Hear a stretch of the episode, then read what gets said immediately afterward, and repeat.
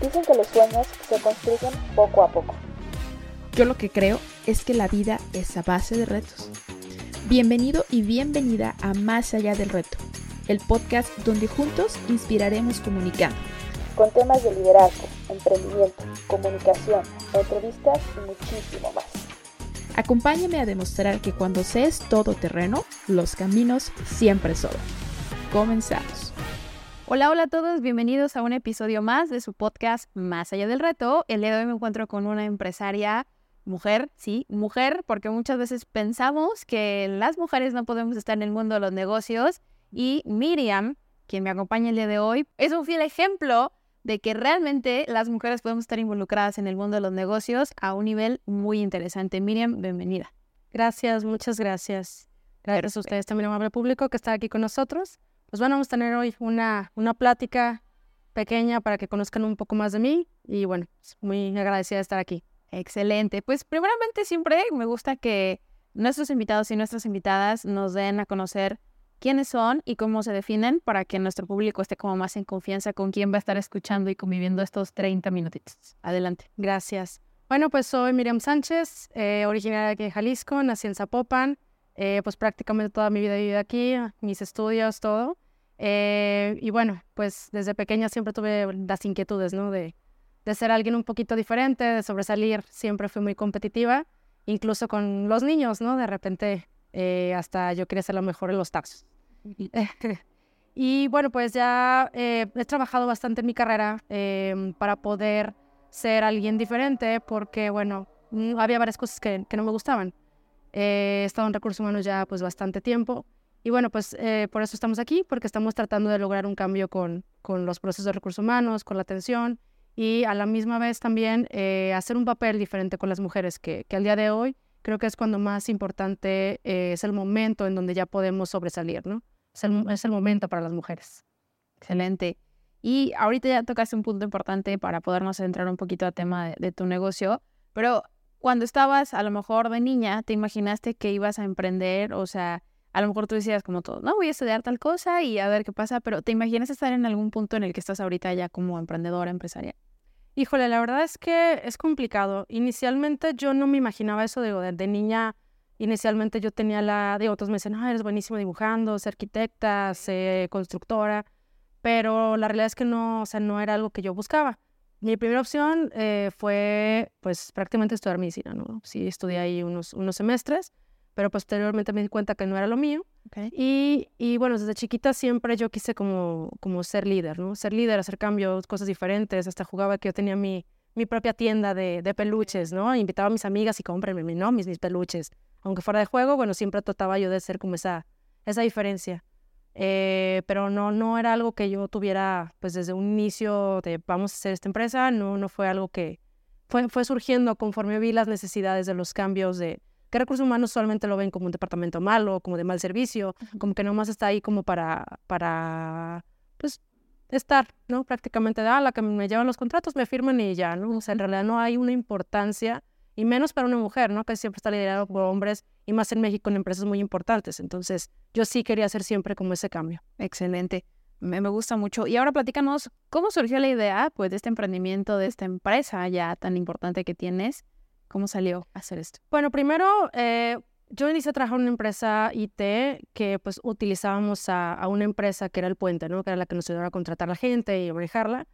Me doy cuenta que hay muchísimas deficiencias, muchas cosas básicas que pues yo ya había tomado años atrás, cosas como contratos mal hechos, un mal servicio al cliente, los empleados no sabían ni dónde estaba su nómina, ni, sus, ni, dónde se timbraba sus, sus eh, nóminas o dónde pueden recibirlas.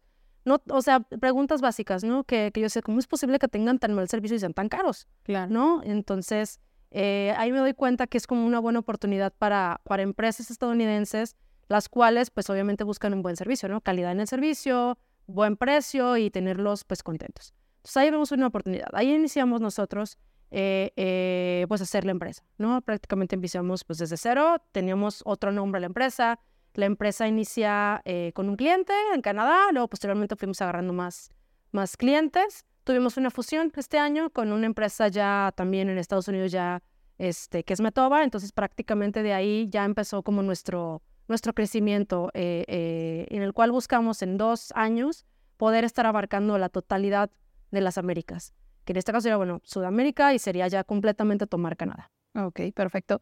Y platícanos, aquí creo que hay un truco interesante, porque mucha gente dice recursos humanos, algo súper tradicional, algo que se viene estudiando desde hace muchísimos años. ¿Cómo conviertes algo tan tradicional en algo tan innovador? Pues prácticamente buscando hacer la diferencia. Es, es, parte de, del, del, cambio, ¿no? Al, al, yo tuve la oportunidad de trabajar en diversas empresas en recursos humanos, eh, de prácticamente ser generalista, ¿no? Pasé por todas las áreas. Entonces me doy cuenta que hay muchísima deficiencia, por lo mismo que te digo que te, te tomaban como, ay, recursos humanos, ¿no? Uh -huh. Principalmente los gerentes, los directores, que nada más les funcionabas para cuando querían una vacante, pero digo, al final acaban poniendo a quien ellos querían o, o había temas de, no, no le pagues más porque es mujer híjole, eso a mí cómo me molestaba, ¿no? De, okay. híjole, es mujer, no, págale menos, págale menos. Uh -huh. Entonces, eso me molestaba a mí mucho porque yo siempre luchaba mucho por la, por la equidad de género, ¿no? Digo, es, es exactamente lo mismo y merecemos lo mismo. Uh -huh. Entonces, eh, ahí fue cuando empecé a, a, tratar de hacer ese cambio. Eh, en, en, mi equipo siempre trato de meter esas ideas, ¿no? De, de integrar cosas nuevas, como la inteligencia artificial el reclutamiento, okay. como tener ese, esa, esa conexión con los candidatos, ¿no? Muchas veces ellos también se sienten fuera del proceso de, hijo, ya no, ya no me buscaron, híjole, pues ya no, ya no sé nada. No, o sea, involucrarlos, mira, quizá te faltó esto, ¿no? A veces podemos llegar a ser un poco crudos en el término de, de, del feedback o darles la retroalimentación. ¿Sabes qué? Te faltó esto, ¿no? Pero yo lo hago con una intención positiva, decirles, mira, dile, te faltó esto, pero por otro lado, dile también que necesita estudiar esta parte, que la trabaje, que a lo mejor no va a ser esta empresa la que lo contrata, pero otra sí, le va a ir mucho mejor. Entonces siempre tratamos de hacer esa diferencia también con los clientes, darles buena calidad, que nos que contestemos 24/7, que vean que sí, sí, nos interesa, ¿no? No nada más cobramos y nos vamos, sino hacer ese puente de, oye, yo te recomiendo esto, o los empleados, oye, ¿qué quiero? A ver, ¿cómo lo solucionamos? Este, vamos, vamos planeando algo bueno y regresamos con el cliente nosotros para proponer algo este, mejor, ¿no? Okay que, que, todo el mundo esté contento y que la relación se fortalezca de ambos lados, ¿no? Sí, tocas un punto importante, creo que esta parte de humanizar más, ¿no? Claro, claro. O sea, muchas veces las personas que trabajamos en una empresa, pues somos personas, o sea, no somos robots, no somos nada más los que van y le pican a la computadora y saca resultados, sino hay un trasfondo sí. y eso creo que repercute mucho en la actitud y de los resultados que da una persona que está trabajando en esa empresa. Y ahorita mencionaste algo sobre inteligencia artificial. Quisiera preguntarte ¿Qué tanto influye en tu proceso o cómo lo aplican hasta donde puedas comentar? Claro. Bueno, nosotros lo aplicamos prácticamente, eh, nosotros jalamos nuestras propias bases de datos que nosotros creamos y a partir de ese eh, algoritmo que creamos, bajamos los candidatos más adecuados al perfil del cliente. Nosotros lo creamos de acuerdo a su cultura, lo que ellos buscan, prestaciones, eh, presencia, ¿no? Si es nacional, internacional o dónde está, ¿no? Porque hay empresas como muy específicas, ¿no? Hay unas que trabajan remoto totalmente, entonces es una cultura bien diferente a una cultura presencial. Entonces lo vamos adaptando y luego nosotros mismos hacemos como la revisión si los candidatos son adecuados o no adecuados. Así es como usualmente trabaja. Ok, interesante. Y ahorita tú estabas diciendo algo de nos involucramos más en la relación a las personas, les damos un feedback que creo que es algo valiosísimo porque muchas veces, o creo que nunca a mí me ha tocado escuchar, el que te digan, no te seleccionamos por esta razón y puedes mejorar para la próxima en esto. Uh -huh. eh, he escuchado muchas veces que encontrar talento es complicado. Sí, sí lo es. ¿Tú qué opinas respecto a ello? Es, es complicado, sí es complicado porque eh, yo diría, no en sí, el, el talento existe y hay muchísimo. El principal problema es que las empresas esperan alguien ya hecho a su medida, ¿ok? Lo cual no existe, ¿no? O sea, prácticamente cuando alguien llega tiene que entender la cultura, tiene que entender cómo se trabajan los procesos, porque cada empresa tiene procesos diferentes, eh, equipos diferentes, mentalidad diferentes, ¿no? Y a veces hay choques. Cuando trabajas con, con chavos que a lo mejor van iniciando o con personas que a lo mejor ya tienen una trayectoria de 20, 30 años en una empresa, bueno, a veces son choques culturales, ¿no? Que pueden ser un conflicto. Entonces ahí es cuando nosotros tratamos de ayudar, de decir, a ver, no, trata de hacerlo de esta manera, o también incluso capacitarlos, porque sí puede ser todo, todo un tema. Entonces ahí es cuando nosotros eh, estamos. Excelente, me encanta. Y ahora que estás como comentando un poquito la combinación de tu empresa, tu combinación como pasaste como por varios eh, pues momentos como empleada, ¿cuáles fueron los obstáculos que enfrentaste para llegar al punto de tu empresa, no? O sea, te diste cuenta de muchas cosas, pero que a lo mejor tú decías, ah, lo vi de esta manera y al momento de quererlo aplicar, dijiste, ay, ¿qué está pasando? No es de esta forma. Pues yo sí, sí no te voy a mentir, sí me llegué a meter en algunos unos problemas, eh, porque yo siempre he sido de sigue la ley, ¿no? Sigue la ley, sigue los procesos, que las cosas se hagan bien, transparentes. Hay algunas empresas que pues te dicen, no, sabes que no, por abajo, no le pagues esto, págales el salario mínimo y lo demás por fuera. Entonces, eh, a veces a mí sí me conflictuaba esta parte, porque pues yo siempre he sido transparente y yo creo que las personas se merecen lo mejor. Entonces, eh, he tratado de tener un poco más como tolerancia en esta parte, pero sí entender y hacerles saber amablemente, ¿no? Oye, pues yo creo que te funcionaría más en la permanencia. Sí, pues tratas de cambiar esto, mejorar esto, tener más acercamiento con la gente, no que nada más te vean y ni siquiera los volteaste a ver. porque al final somos personas, ¿no? Todos queremos o merecemos ese valor que, que simplemente los voltees a ver y se sientan ese compromiso y queridos, ¿no? Como, como empleados. Excelente. Y ahora, tú mencionaste hace un momento tema de desigualdad, es correcto, ¿no? De género, como mujeres. Y yo te quisiera preguntar, ¿qué se siente ser del pequeño 38% a nivel eh, país, a nivel México, que lidera una compañía? Bueno, a mí la verdad eh, me da gusto porque siento que sí he hecho un cambio, he hecho un cambio y más, yo trabajo con, con pues mucha gente, ¿no? Principalmente son hombres también, hoy también en, en la bueno, fusión, en la empresa de Estados Unidos, son hombres. Entonces yo soy prácticamente la única mujer en el liderazgo. Y sí puede haber, haber a veces como, como temas, pero siempre trato de impulsar. De hecho, la mayoría de mi equipo de México son mujeres, por lo mismo. Yo siempre trato de impulsar esa diferencia, el que vean que hay talento, el que vean que somos inteligentes, que podemos hacer cosas, ¿no? Que no porque son hombres, pues ellos siempre van a poder. Sino yo creo que un trabajo en conjunto es lo mejor que hay, ¿no? Porque siempre esa combinación de lo que la mujer ve, a veces no lo ve el hombre. O al revés, a veces el hombre ve cosas más crudas que nosotros no vemos y ahí es cuando se forma el éxito, cuando ambas eh, personalidades trabajamos juntas y vamos hacia el mismo camino. Excelente. Mencionaste algo importante, eh, la parte de hombre-mujer, visiones diferentes, pero mencionaste como colaboración, trabajo en conjunto. Hoy en día, en temas de talento de trabajo, se habla mucho de, puedes tener un libro completo aquí en la cabeza, pero si no desarrollas ciertas habilidades blandas y sabes trabajar en equipo, es muchísimo más complicado, pues, tener una relación laboral bien o que te contraten. ¿Tú qué opinas respecto a ello? Yo creo que siempre es importante mantener esa, esa capacitación, esa búsqueda del qué más puedo yo capacitarme, qué más puedo leer, qué, más puedo preguntar. creo que también funciona mucho que a veces te sientes con compañeros o con otras personas y les platiques, ¿no? De tu, experiencia, qué consejos te dan para poder lograr las cosas. A veces yo tiendo mucho a hacer eso, ¿no? De otros empresarios o otras personas, oye, ¿qué harías tú en este caso? Y me gusta escucharlo. Entonces creo que para ambas situaciones, mujeres y hombres, funciona perfecto para poder lograr como, como esa parte, ese conjunto, que es lo que yo siempre trato de hacer. Me gusta dar feedbacks, me gusta platicar con los, con los equipos mujeres, hombres, pero al mismo momento decirles eh, eh, cómo pueden mejorar, ¿no? Igual, soy bastante pareja con, con, ambos, eh, con ambos sentidos, con ambos tipos de, de, personas, entonces creo que eso me ha ayudado a que las personas también se pongan, ¿no? del lugar del, del otro lado y poder entender, ¿no? Esa, esa humildad, no, no ser arrogante y, decir, no, sí, tengo que mejorar. Y les ayuda, sí les ayuda. Súper. ¿Y qué opinas del tema de trabajo en equipo? Eh, sí, perdón. Dale. El trabajo en equipo yo creo que es fundamental, no se puede hacer nada sin un equipo. En este mundo, eh, tú eres bueno a lo mejor para algo, pero no en todo. Entonces necesitas a esa otra persona que es buena para otras cosas. Por ejemplo, yo en mi equipo eh, tengo personas que son excelentes en reclutamiento, personas que son excelentes dando capacitación, onboarding, dando seguimiento. Y también tengo una persona que es súper excelente también en toda la parte del desarrollo de contratos, en el seguimiento. Entonces, es como tratamos de ser un equipo así, en donde cada uno brilla en lo que hace, ¿no? Siempre me dicen, no, es que yo quiero intentar esto. Dale, inténtalo, ¿no? Este, aquí te ayudamos o yo te doy consejos para que lo puedas lograr y, y se pueda hacer, ¿no? De la mejor manera, porque todos, todos tenemos habilidades, nada más hay que encontrar bien el camino. Excelente. Y ahora tocando un poco la parte de tu área de expertise, tanto como que estuviste dentro de recursos humanos en empresas, como ahora como líder de una de las mejores empresas, eh, ¿qué opinas respecto al tema de los conocimientos versus la actitud? Bueno, eh, ese es un tema que yo sí soy muy transparente en esa parte. Los conocimientos, claro que ayudan, ¿no?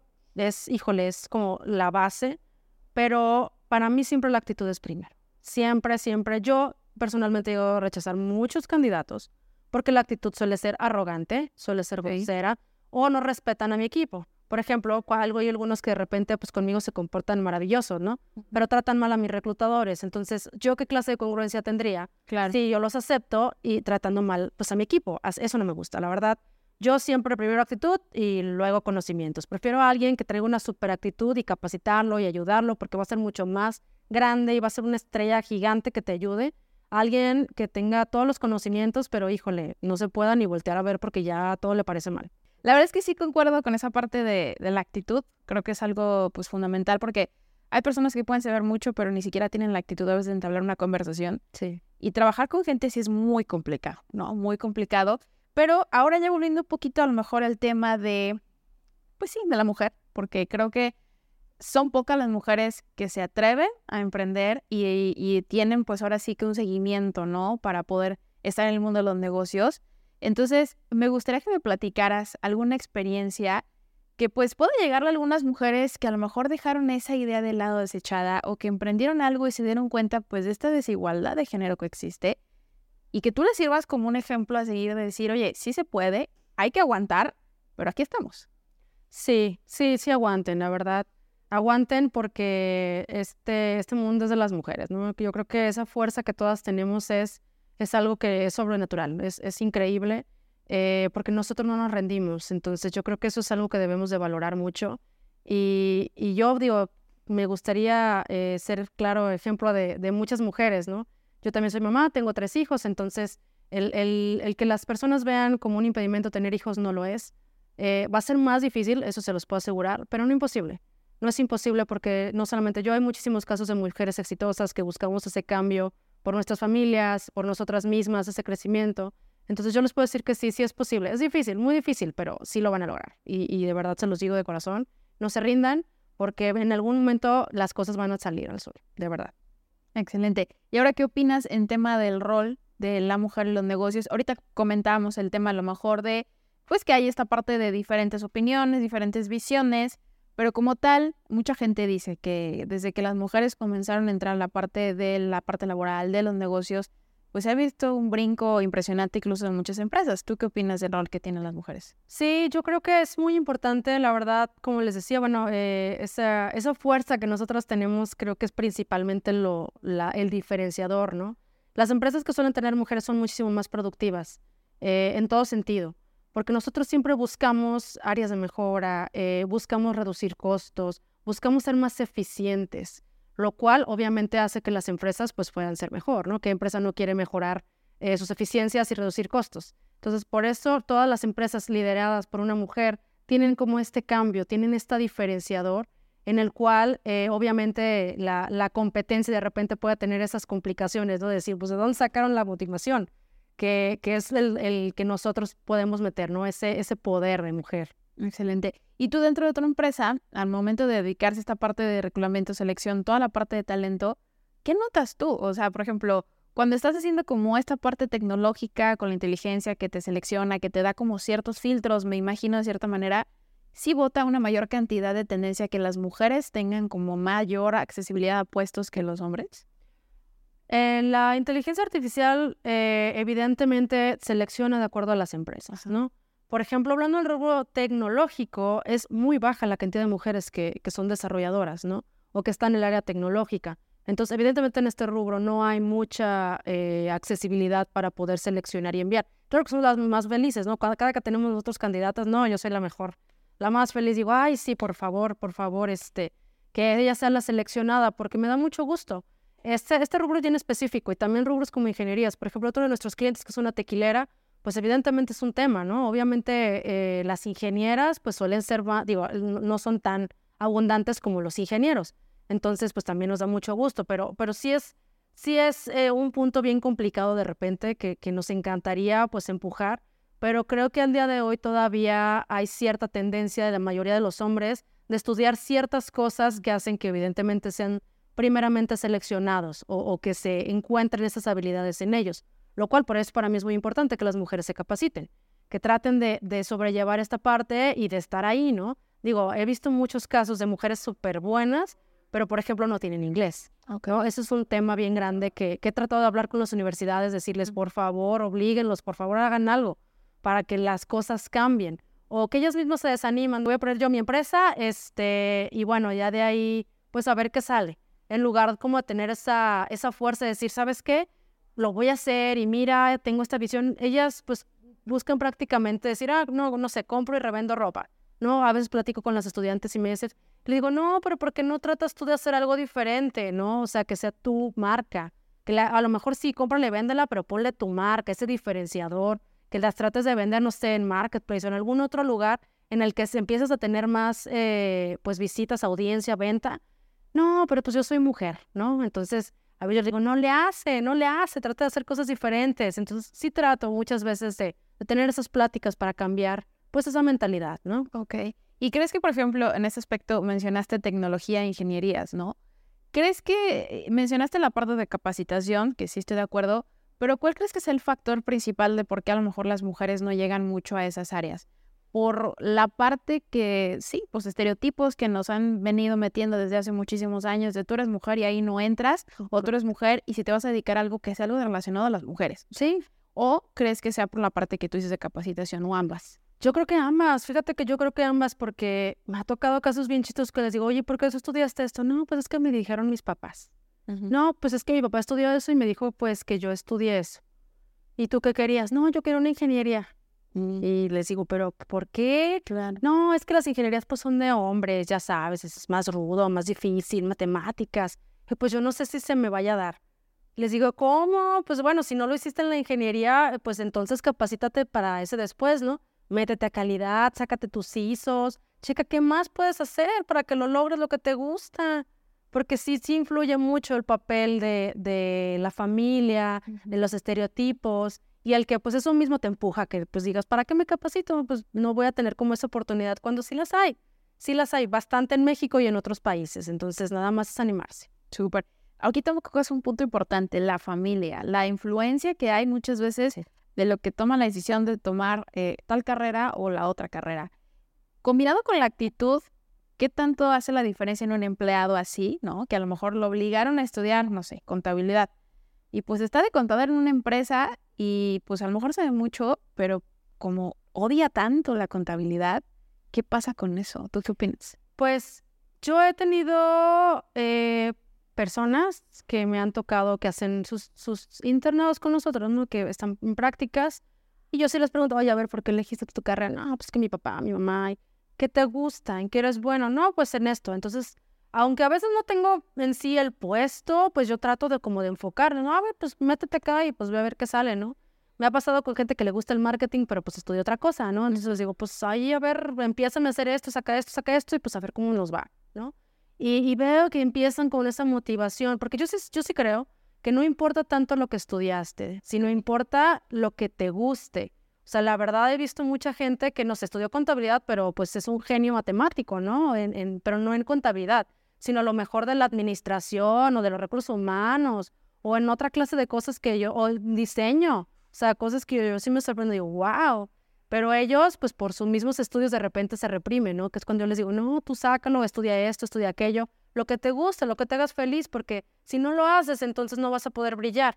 Y cuando la gente empieza a entender eso, hay mucho cambio, mucho, mucho de verdad. Se ponen muy felices, su productividad sube, hay un gran cambio de verdad de actitud. Entonces yo sí lo recomiendo que si ya estudiaron algo que, que no les encanta, pues capacítense en lo que sí les guste y, vayan ahí a lo mejor en las tardes, eh, hagan proyectitos, aunque lo regalen, ¿no? Este, como proyectitos de diseño, híjole, me encanta el diseño, hagan proyectitos para su familia, amigos, empresitas, eh, pero que empiecen a hacer eso que les guste y en algún punto van a ver que van a crecer, de verdad. Excelente. Y ahora, ¿qué consejo le darías a esos chavos que a lo mejor nos pueden estar escuchando y dicen, no sé ni qué estudiar, ¿no?